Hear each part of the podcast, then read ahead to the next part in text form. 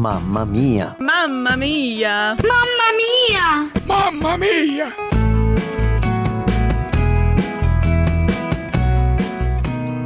Oiê, meu nome é Giselda, sou casada, missionária do Palavra da Vida e mãe de quatro.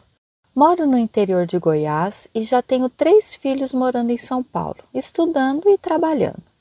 Confesso que quando comecei a pensar nisso, quando chegou o tempo do primeiro filho sair de casa, não foi fácil. Lidar com as minhas incertezas e com meus medos muitas vezes trouxe angústia ao meu coração. Eita luta diária de entregar tudo ao Senhor.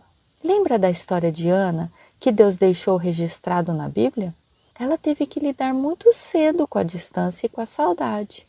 E olha que naquele tempo tinha as conversas de WhatsApp, chamadas em vídeo e os stories no Instagram.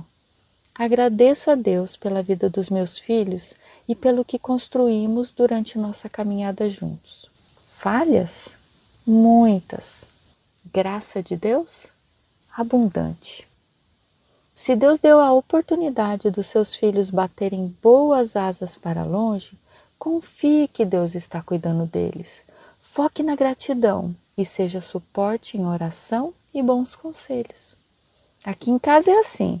Na hora de sair para a faculdade, cada filho precisa planejar um ano de curso bíblico no processo, e tem sido uma experiência incrível na vida de cada um deles. Já foi o primeiro, a segunda, a terceira e em breve o quarto. E a gente? A gente vive aprendendo. Provérbios 3,5 nos desafia. Confie no Senhor de todo o teu coração e não se apoie no seu próprio entendimento. Nancy DeMoss, no seu livro, disse que a gratidão é um estilo de vida, um estilo de vida bíblico, árduo e permeado de graça.